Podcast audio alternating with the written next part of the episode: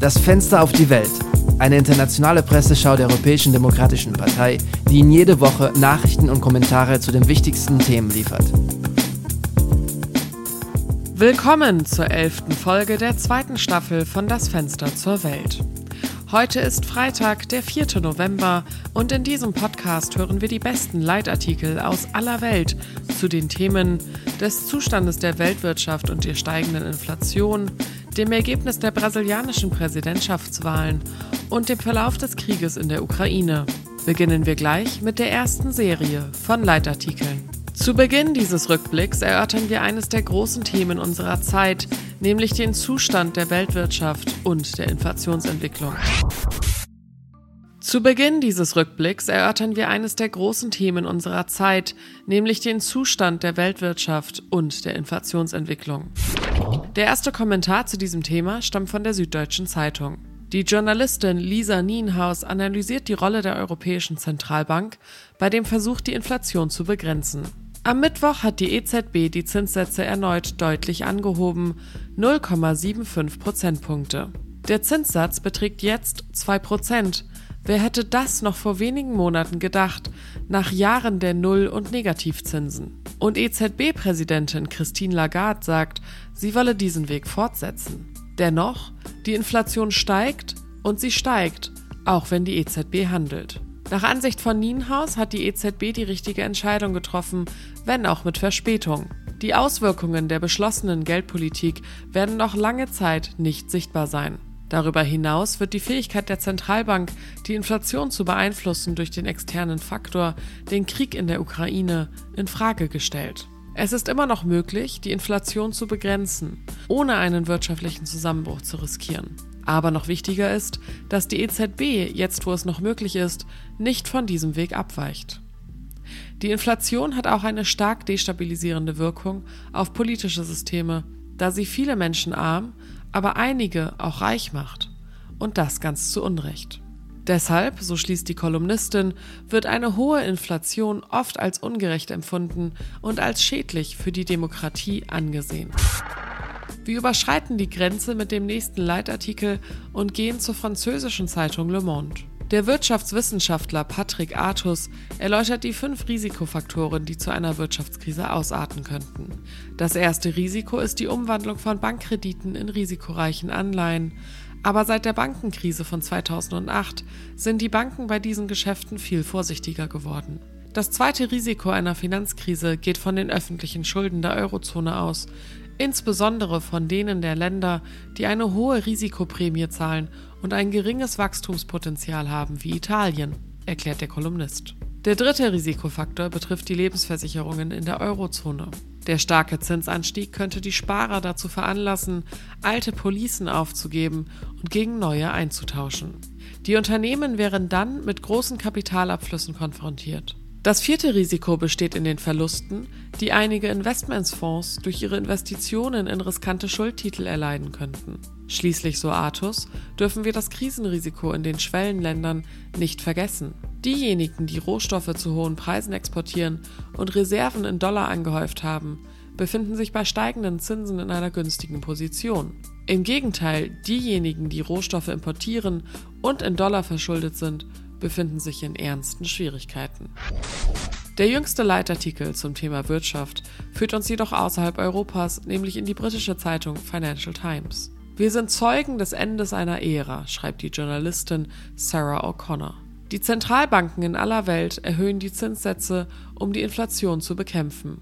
Was werden wir von der Ära des billigen Geldes behalten, als die Zinssätze noch niedriger waren? Die Antwort hängt wahrscheinlich davon ab, wer sie sind als Hausbesitzer hatte man den Vorteil, dass sich die Hypothekenzahlungen verringerten und somit die Auswirkungen der Lohnstagnation abgemildert wurden. Die Hauseigentümer hatten das seltsame Gefühl, dass ihre Immobilien mehr einbrachten als sie selbst. Auch der Automarkt hat sich verändert. Beliebt waren persönliche Vertragsabschlüsse, die es den Kunden ermöglichten, eine Anzahlung und eine monatliche Gebühr zu bezahlen. Die niedrigen Zinssätze begünstigten auch den Aufstieg von zunächst verlustbringenden Startups wie Uber, Deliveroo und Getir. Dann gab es die Ausbreitung von Buy Now, Pay Later. Unternehmen, die mit Einzelhändlern zusammenarbeiten, um Kunden die Möglichkeit zu geben, ihre Produkte in zinslosen Raten zu bezahlen. Nun stehen all diese digitalen Startups unter Druck, ihr Aktienkurs ist eingebrochen, ebenso wie die finanzielle Bewertung einiger Unternehmen. Deshalb, so der Journalist abschließend, glaube ich, dass das nachhaltigste Bild der Ära des billigen Geldes die jüngste Ankündigung sein wird, dass die Kunden jetzt einen Deliveroo-Imbiss in Raten über Klarna bezahlen können. Eine App für Ratenzahlungen im Internet. Der Eindruck von zwei Betrunkenen, die sich am Ende einer langen Party gegenseitig stützen. Die zweite Reihe von Kommentaren des Tages betrifft das Ergebnis der brasilianischen Präsidentschaftswahlen. Die Brasilianer waren am vergangenen Sonntag zu den Wahlen aufgerufen und die Wähler belohnten den linken Vorsitzenden der Arbeiterpartei, Luiz Inácio Lula da Silva, besser bekannt als Lula. Lula war zuvor von 2003 bis 2010 Präsident Brasiliens gewesen. Das Ergebnis zeigte jedoch, dass Brasilien ein stark gespaltenes Land ist. Lula hatte mit 50,9 Prozent der Stimmen einen Vorsprung von nur knapp 1 Prozent. Der scheidende rechtsextreme Präsident Jair Messias Bolsonaro unterlag daher, erhielt aber immer noch 49,1 Prozent der Stimmen. Der erste Leitartikel zu den brasilianischen Wahlen kommt ebenfalls von der anderen Seite des Ozeans, genauer gesagt von der amerikanischen Zeitung New York Times. Endlich können wir um unsere kollektive Vernunft willen sagen, dass Bolsonaro besiegt ist, meint die Kolumnistin Vanessa Barbara. Die letzten vier Jahre unter Bolsonaros Führung haben uns gezeigt, wie tief eine Nation sinken kann, und wir können es kaum erwarten, aus dem Sumpf der politischen Mutlosigkeit wieder aufzutauchen. Die politische Debatte hat sich in den letzten neun Jahren stark verändert, erklärt Barbara. Während die Brasilianer früher auf die Straße gingen, um für kostenlose öffentliche Verkehrsmittel zu demonstrieren, dreht sich die öffentliche Debatte jetzt um Verschwörungsthemen wie die Anwesenheit winziger Roboter in Covid-19-Impfstoffen. Mit dem Auftreten Bolsonaros auf der politischen Bühne ist ein Damm des unterdrückten Rechtsextremismus gebrochen. Tag für Tag wird die Integrität des öffentlichen Diskurses durch konspirative Behauptungen verflüssigt, die von den sozialen Medien in Gang gesetzt und von Bolsonaro gefördert werden. Trotz der Niederlage Bolsonaros wird sein Einfluss im Land weiterhin zu spüren sein. In der Tat hat die extreme Rechte ihre Präsenz in beiden Kammern und Institutionen stark erhöht. Die Aufgabe, die Lula vor sich hat, wird nicht leicht sein und er könnte gezwungen sein, sich auf die Unterstützung der Parteien der Mitte zu verlassen, mit dem Risiko erneut auf einen korrupten Austausch von Gefälligkeiten zurückzugreifen. Lulas Sieg stellt eine Herausforderung, aber auch eine Chance für das brasilianische Volk dar, das sich wieder mit dringlicheren Themen wie dem Wohnungsdefizit, dem öffentlichen Bildungswesen, der Militärpolizei und dem Rassismus befassen sollte. Der nächste Leitartikel führt uns zurück nach Europa, nach Spanien, zur Zeitung El País. Für die spanische Redaktion werden die brasilianischen Wahlen Auswirkungen auf den Rest der Welt haben. Brasilien ist nicht nur als größte Volkswirtschaft Südamerikas von zentraler Bedeutung für die internationale Politik, sondern verfügt auch über immense geografische und demografische Dimensionen.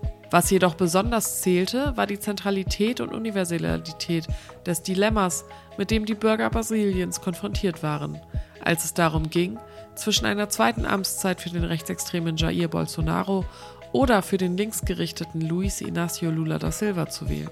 Es ging um die Möglichkeit, den katastrophalen Verlauf des Klimawandels in gewissem Maßen zu korrigieren Bolsonaro hatte nämlich die größte Abholzungsaktion im Amazonas-Regenwald, dem größten Regenwald der Welt, eingeleitet. Das Vertrauen in die Wissenschaft stand auf dem Spiel.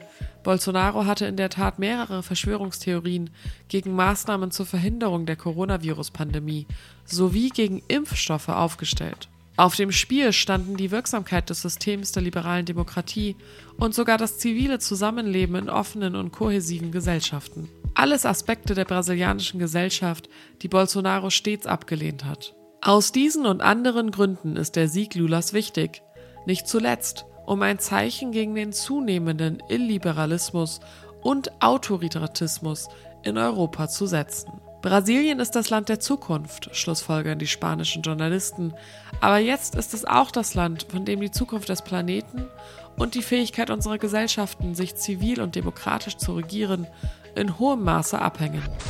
Mit diesem letzten Leitartikel über die brasilianische Präsidentschaftswahl bleiben wir in Europa, kehren aber in ein englischsprachiges Land zurück, das Vereinigte Königreich. Laut Richard Lapper, Kolumnist der britischen Tageszeitung The Guardian, wird sich das Land, das Lula führen wird, sehr von dem unterscheiden, was es bei seinem Amtsantritt Anfang 2003 war. Eine Konstante bei diesen Wahlen waren die Fehler der Umfragen, die die Unterstützung, die Bolsonaro genießt, durchweg unterschätzt haben. Dennoch triumphierte Lula und verdankte seinen Sieg den Stimmen aus zehn armen Bundesstaaten im Nordosten. Die Umfragen zeigten, dass diejenigen, die mit einem Einkommen von weniger als 400 Dollar im Monat leben, eher für Lula stimmten, während diejenigen, die besser gestellt waren, eher Bolsonaro wählten. Insgesamt haben die rechten Parteien ihre Vertretung im Unterhaus von 240 auf 249 Abgeordnete erhöht, während Lulas Partei mit 141 Abgeordneten rechnen kann. Das bedeutet, dass er wahrscheinlich mit genau denselben politischen Führern verhandeln muss, den berüchtigten, selbstsüchtigen konservativen Politikern der großen Mitte, die sich in den letzten zweieinhalb Jahren mit Bolsonaro verbündet haben. Die Führer der Zentrumsparteien, so Lepper, werden sicherlich einen hohen Preis für ihre Unterstützung verlangen. Lula wird die Führung eines tief gespaltenen und unruhigen Landes übernehmen, so die Schlussfolgerung des Kolumnisten.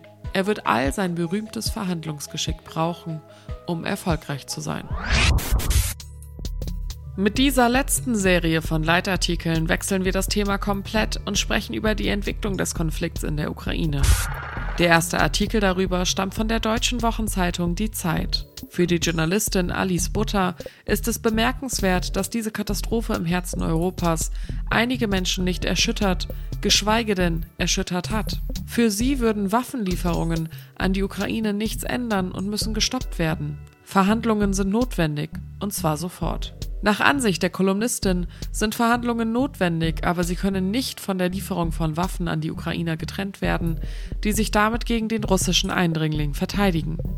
Diejenigen, die sich gegen die Entsendung der Waffen aussprechen, sind der Meinung, dass sie das Leiden des ukrainischen Volkes nur verlängern und dass Russland zu Verhandlungen bereit ist, wie es beim Getreideabkommen der Fall war.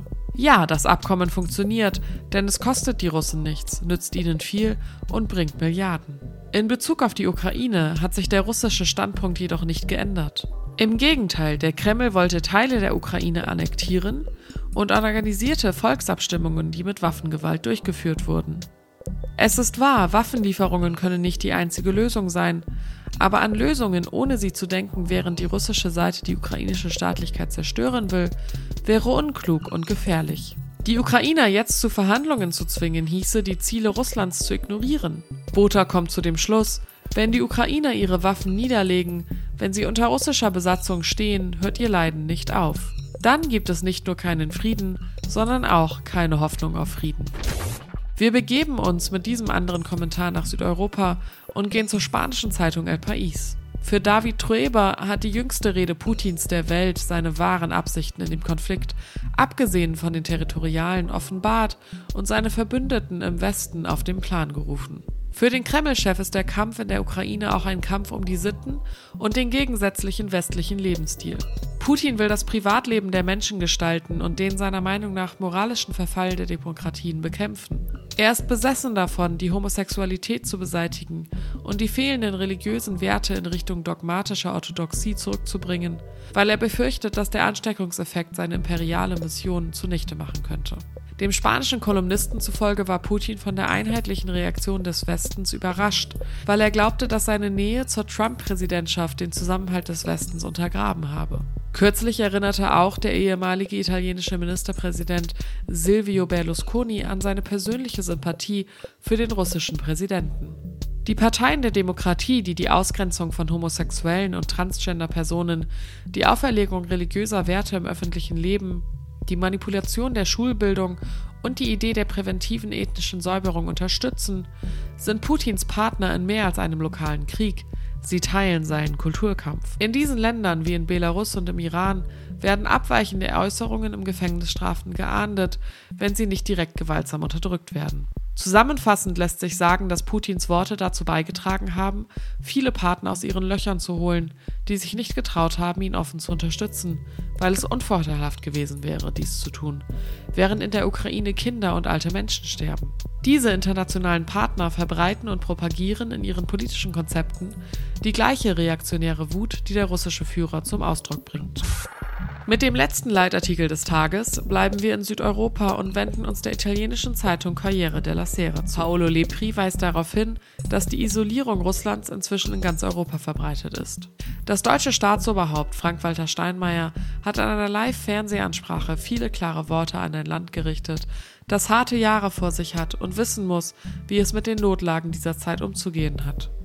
Steinmeier, der auch Außenminister war, stellte fest, dass es keinen Platz mehr für alte Träume gebe. Die russische Invasion in der Ukraine markiert somit das endgültige Scheitern der jahrelangen diplomatischen Bemühungen. In dem Maße, in dem die russische Gesellschaft immer repressiver wurde und in Bezug auf die bürgerlichen und politischen Rechte ernsthafte Rückschritte machte, wurden die Beziehungen zwischen Deutschland und Russland immer enger, vor allem im Bereich der Energie. Nicht zuletzt wegen des egoistischen Denkens, das allzu oft zu dieser und anderen Entscheidungen geführt hat. Natürlich sei die Rolle des deutschen Bundespräsidenten eher symbolisch, räumt Lepri ein, aber das bedeutet nicht, dass sein Beispiel nicht Schule machen kann. Wir sind nun am Ende der elften Folge der zweiten Staffel von Das Fenster zur Welt.